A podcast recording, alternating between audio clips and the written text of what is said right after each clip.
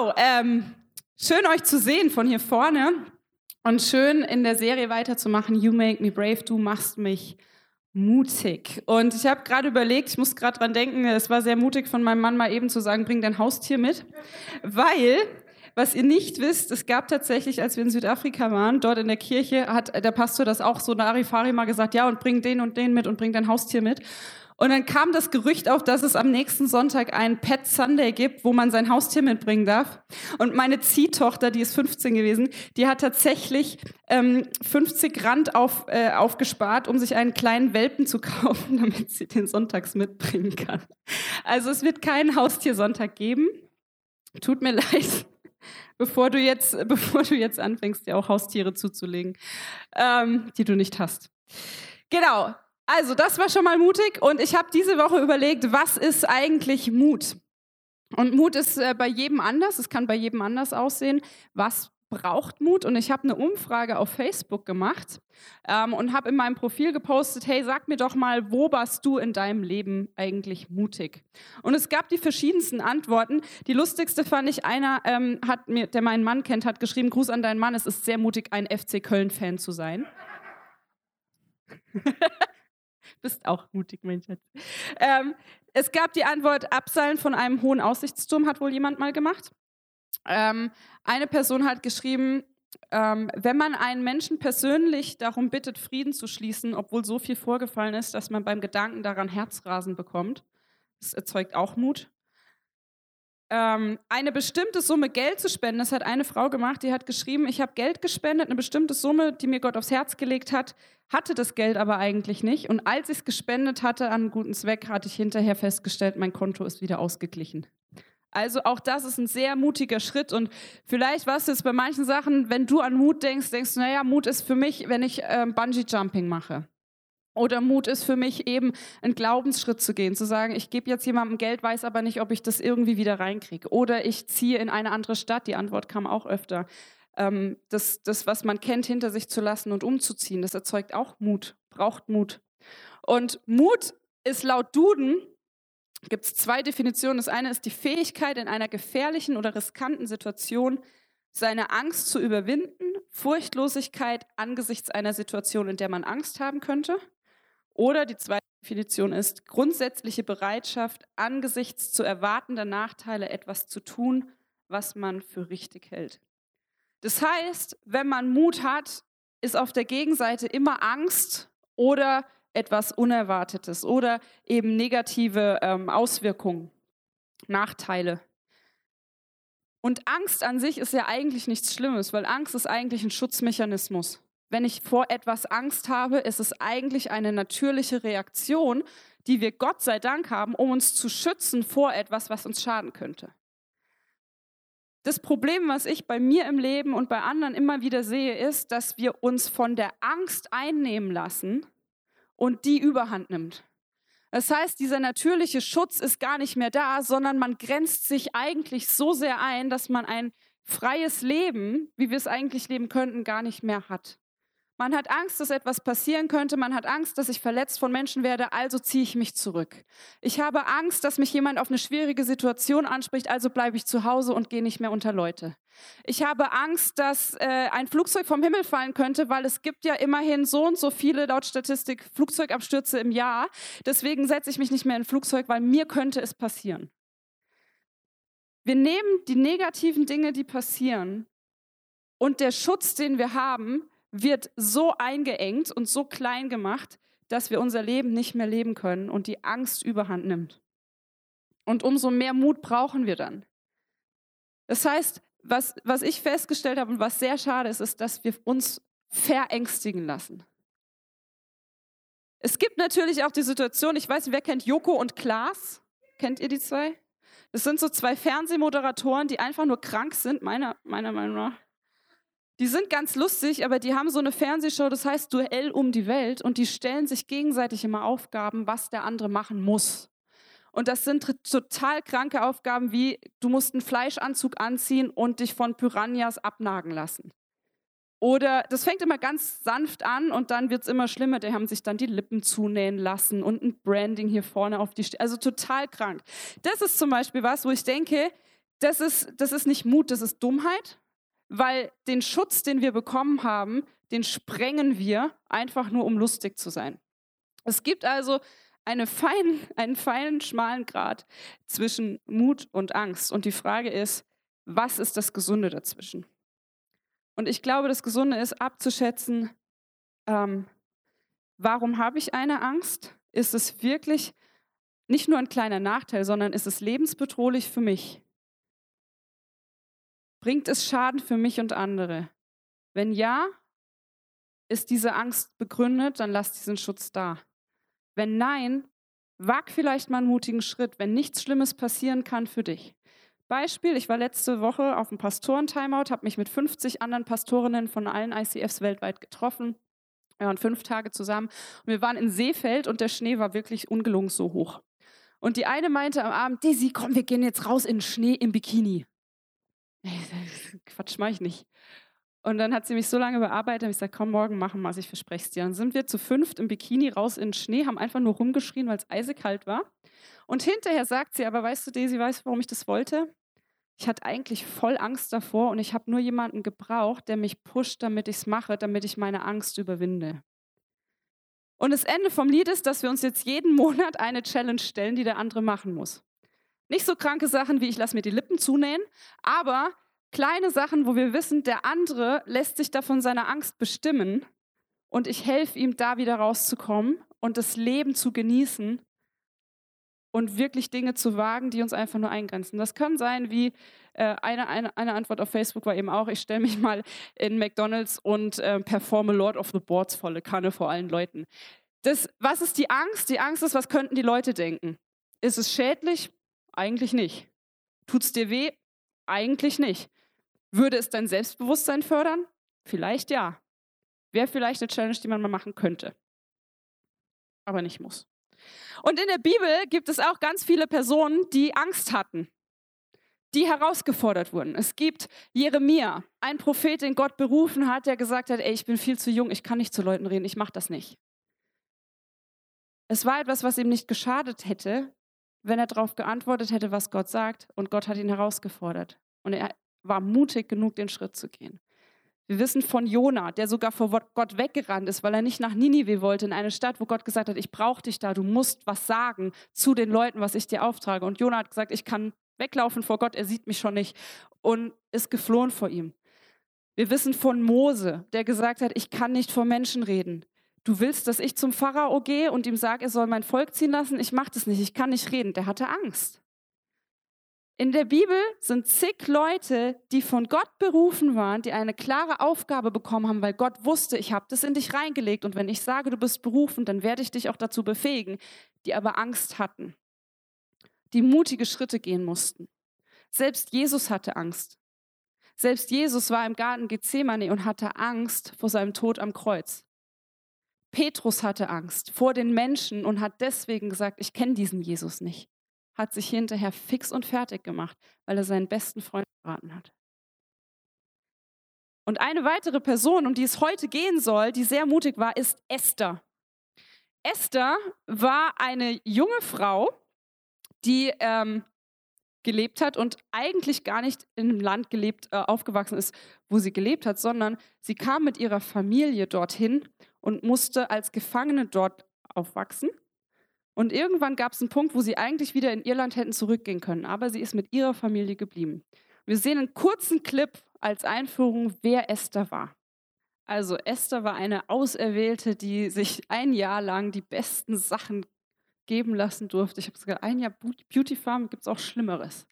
Und sie wurde Königin und sie hat von ihrem Ziehvater Mordechai ganz klar gesagt bekommen, erwähne nicht, dass du Jüdin bist. Weil auch damals waren die Juden in, in diesem Land, in diesem Perserreich, sehr klein, eine sehr kleine Gruppe und waren immer wieder bedroht. Und er wollte sie schützen, hat gesagt, erwähne nicht, dass du Jüdin bist. Eigentlich heißt sie sogar Hadassah, aber sie hat einen, einen ähm, persischen Namen angenommen, damit man gar nicht erahnt, dass sie Jüdin ist. Deswegen heißt sie Esther.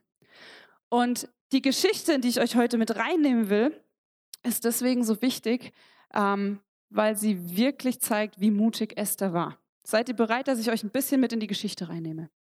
Seid ihr wach? Gut. Denn Esther ist eben an diesen Hof gekommen und sie war Königin.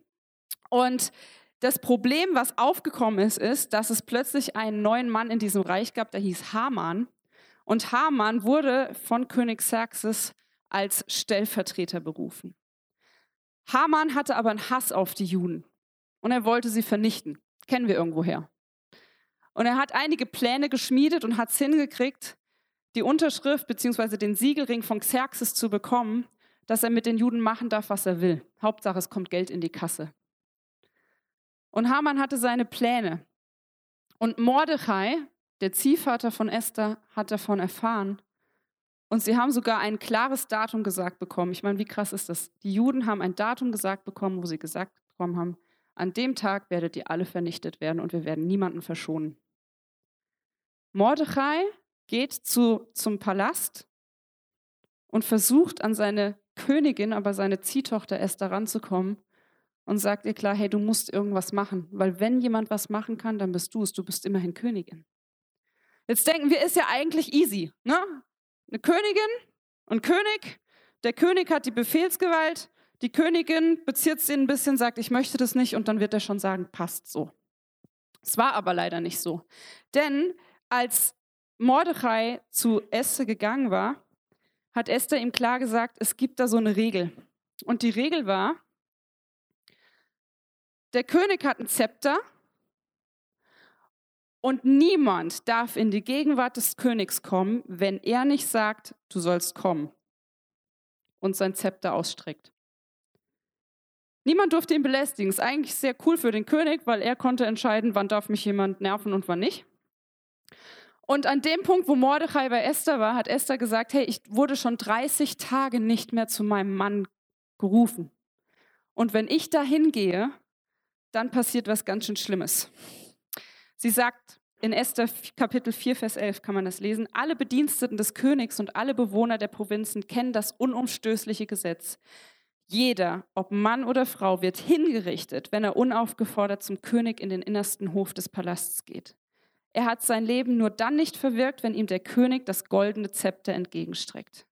Mich hat der König sogar schon 30 Tage nicht mehr zu sich rufen lassen. Was drückt es aus? Esther hat Angst. Begründete Angst. Weil wenn sie sich nicht an das Gesetz hält, wird sie den Kopf kürzer gemacht. Und sie sagt zu Mordechai, ist ja schön, was du mir da alles erzählst, aber ich kann nichts machen, weil ich riskiere mein Leben. Finde ich sehr verständlich.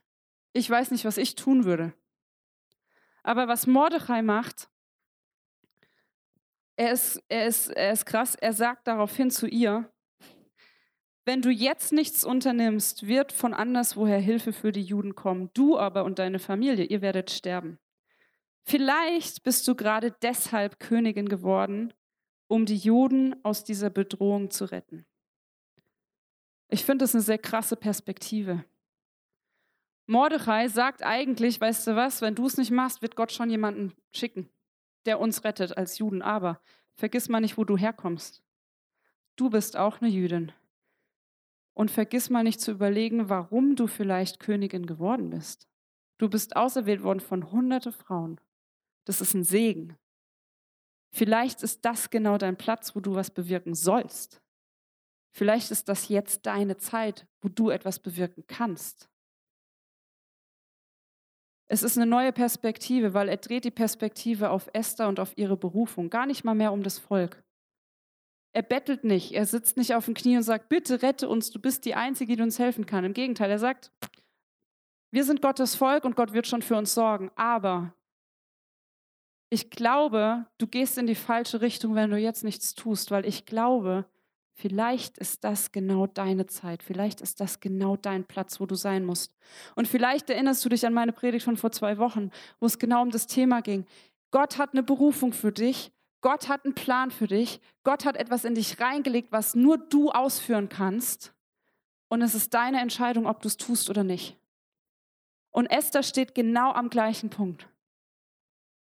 Mache ich das, was Gott mir sagt?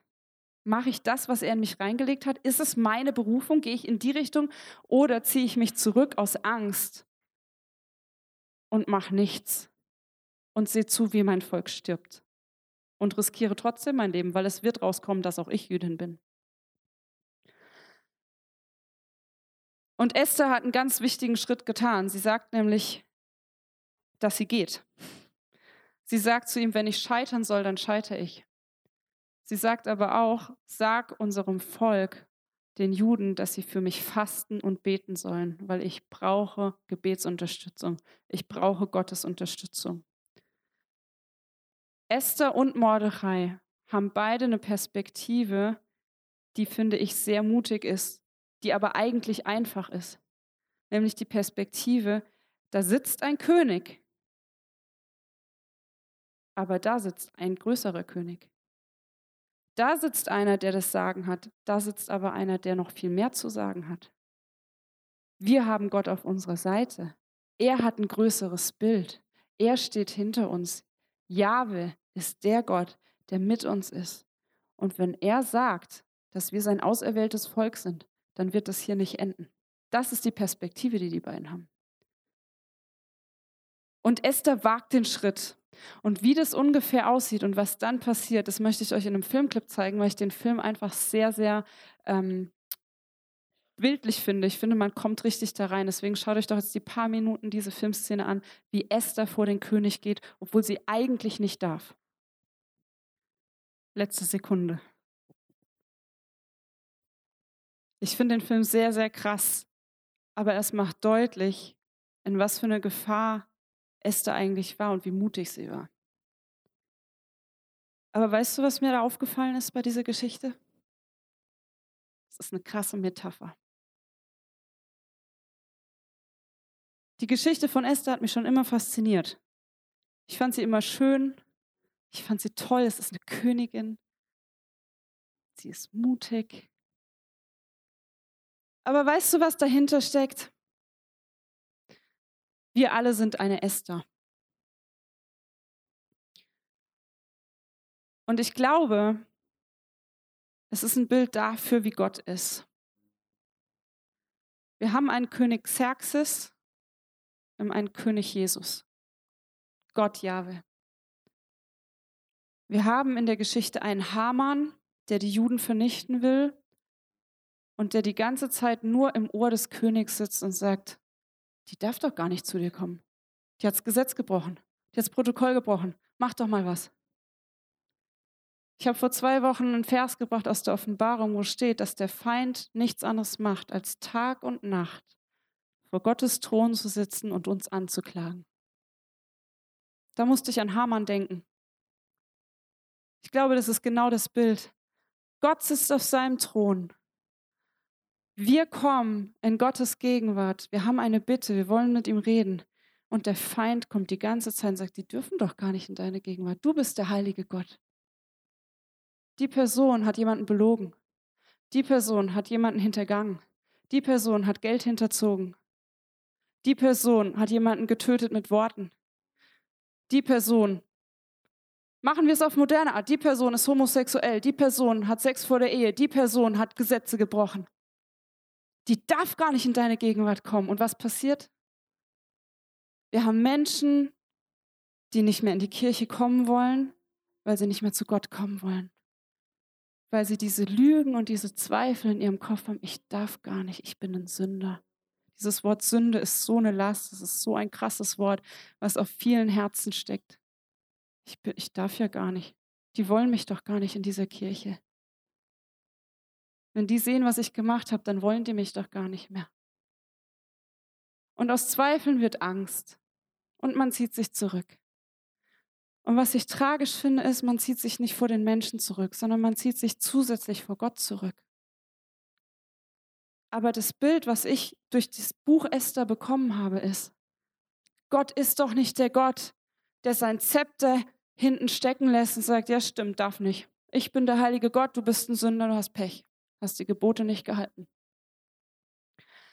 Dieser Gott zieht das Zepter Jesus. Wir hören immer wieder, Jesus ist für unsere Sünden gestorben. Was heißt das? Das heißt genau das. Es heißt genau das. Egal, was du gemacht hast, Dieser Jesus ist das Zepter, was Gott dir entgegenstreckt. Und aus seinem Grund darfst du in Gottes Gegenwart kommen. Du darfst mutig sein. Du darfst alles, was du in deinem Leben gemacht hast, wo alle sagen, das ist so schlimm, du darfst es vor Gottes Thron bringen. Der Feind wird immer sagen, du darfst eigentlich nicht, das ist viel zu schlimm, das darfst du keinem erzählen. Aber Gott sagt, hey, ich habe hier das Zepter, komm. Und weißt du, was das Krasse bei, bei Esther ist? Steht in der Bibel, der König fragte sie, was hast du auf dem Herzen, Königin Esther? Ich will dir jeden Wunsch erfüllen, auch wenn du die Hälfte meines Königreichs forderst. So ist Gott. Was hast du auf dem Herzen? Willst du was loswerden? Sag's mir doch einfach. Hast du eine Last? Gib sie mir. Hast du Zweifel an dir? Brauchst du ein neues Selbstbild? Komm zu mir, ich geb's dir. Was uns fehlt, ist der Mut, den Esther hatte, zu sagen, hey, ich höre nicht auf diese Zweifel, ich höre nicht auf das, was der Feind sagt, sondern ich riskiere es, ich lasse mich drauf ein, ich gehe mal zu diesem König und ich gucke, wie er mir entgegentritt. Nicht, was alle anderen sagen, was er machen müsste. Weil dieser König hat es sagen, er ist souverän, er hat die Autorität. Gott ja, wer hat die Autorität? Kein anderer. Nichts kann dich davon trennen, in seine Gegenwart zu kommen. Es steht in Römer 8. Nichts kann dich von der Liebe Gottes trennen. Und jetzt denkst du dir, oh, ist aber eine einfache Message heute. Ja und auch nein. Weil mir ist es diese Woche richtig krass bewusst geworden, was diese Geschichte für mich und mein Leben bedeutet. Und wir können von Esther einiges lernen. Die Esther hat Geschichte geschrieben.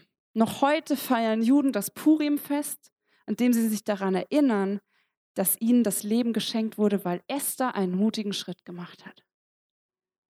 Willst du Geschichte schreiben? Ich will Geschichte schreiben. Und ich möchte von Esther lernen. Der erste Schritt, erste Ding, was wir von ihr lernen können, sei mutig im Gebet. Sei mutig im Gebet. Warum dieser Schritt? Weil es genau das ist, in Gottes Gegenwart zu kommen. Egal, was alle anderen sagen, egal, was der Feind dir sagt, egal, was du in deinem Leben angestellt hast, wag den ersten Schritt. Ganz praktisches Ding. Wir haben beim Face-to-Face-Desk hinten diese Karten. Und auf der einen Seite steht drauf Gebetsanliegen. Ein mutiger Schritt von dir heute könnte sein, ich wage diesen Schritt in Gottes Gegenwart und ich schreibe auf, was mein Herzenswunsch ist. Ich möchte Freiheit von dem und dem. Ich möchte Frieden mit dem und dem. Ich möchte dich besser kennenlernen. Ich möchte ein neues Zuhause, was auch immer. Gott fragt dich heute, was ist dein Herzenswunsch? Sag's mir.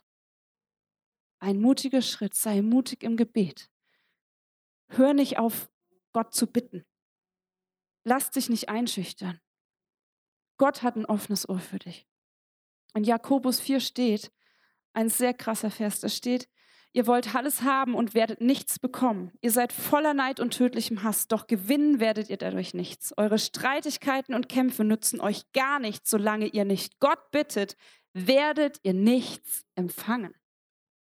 Und wenn ihr ihn bittet, wird er euch doch nichts geben, denn ihr verfolgt üble Absichten. Es geht euch nur darum, eure selbstsüchtigen Wünsche zu erfüllen. Und dann geht es weiter, die Hochmütigen weist Gott von sich, aber er wendet denen seine Liebe zu, die wissen, dass sie ihn brauchen. Wenn du Gott um etwas bittest, fragt er nach deinem Herzenswunsch. Und ja, hier steht klar drin, wenn es selbstsüchtige Wünsche sind, wenn es Neid und Streit und Rachsucht verursacht, wird er euch den Wunsch nicht erfüllen. Aber dieser Vers ermutigt dazu, Gott zu bitten und zu erwarten, dass er empfangt. Also sei mutig im Gebet. Zweiter Punkt, den wir von Esther lernen, sei mutig in deiner Verantwortung. Ich knüpfe an meiner Predigt von vor zwei Wochen an. Wo ist dein Platz und was ist deine Berufung? Wo bist du gerade? Bist du in einem Job mit einer verantwortungsvollen Position? Hast du Leute, die dir zuhören? Bist du ein Leiter einer Small Group? Was auch immer. Nutze deine Verantwortung, sei dir dessen bewusst und nutze sie mutig. Weil wenn du an dem Platz bist, hat Gott das zugelassen, dass du an dem Platz bist, dann nutze deine Verantwortung. Nutze deine Verantwortung, erreiche Menschen und frag Gott, was ist dein Platz? Warum hast du mir diese Türen geöffnet? Und was ist der Platz? Was soll ich jetzt tun? Genau wie Esther. Ich bin in dieser Position, ich habe diese Verantwortung. Ich bin die Einzige, die das jetzt machen kann, zum König zu gehen und ihn darum zu bitten. Und das Dritte, sei mutig einzustehen. Wenn Gott fragt, was ist dein Herzenswunsch, hat er dir was aufs Herz gelegt? Was hat Gott dir aufs Herz gelegt? Steh dafür ein. Es gibt Menschen, für die bete ich seit einem Jahr, dass sie geheilt werden von einer Krankheit, weil ich nicht einsehen will, dass diese Krankheit überhand nimmt. Und ich nehme meine Verantwortung wahr, nicht als Pastorin, sondern als Desiree, Königstochter, die in Gottes Gegenwart treten darf und ihn um etwas bitten darf. Und ich nehme diese Verantwortung wahr und ich werde ihn so lange damit nerven, bis ich eine Veränderung sehe. Was ist das in deinem Leben? Steh für etwas ein, was Gott dir aufs Herz legt. Wagmutige Schritte. Weil das ist unser König, König der Herrlichkeit. Das ist unser König. Das ist unser König. Streckt uns das Zepter entgegen und wir dürfen kommen. Mutige Schritte auf dem Wasser, wo auch immer das hin sein kann, wo auch immer er dich haben will. Sei mutig, geh diese Schritte mit dem Bewusstsein. Dieser König wird immer sagen, du darfst kommen. Was hast du auf dem Herzen? Gott, ich danke dir, dass du unser König bist. Ich danke dir, dass du einen Plan mit uns hast. Ich danke, dass du uns berufen hast, jeden Einzelnen am individuellen Platz, mit individueller Geschichte, mit individueller Berufung. Ich danke dir, dass du gütig bist, dass du gnädig bist und dass du mächtig bist. Ich bete, Herr, dass du jetzt kommst mit deiner Vollmacht und mit deiner Macht, mit deiner Gnade, dass du aufzeigst, wo Dinge sind, die wir dir abgeben können, dass du zeigst, wo unser Platz ist, dass du zeigst, wo wir Geschichte schreiben dürfen. In deinem Namen. Amen. Du kannst jetzt die Lieder mitsingen, du kannst drüber nachdenken, du kannst aber auch, da drüben ist ein Tisch mit Kerzen, da kannst du hingehen, das ist unser Face-to-Face-Team, die beten für dich. Du kannst die Karten ausfüllen, du kannst jetzt in Gottes Gegenwart treten, wie auch immer das aussieht, weil er das Zepter ausstreckt und sagt, komm einfach zu mir und sag mir, was du auf dem Herzen hast.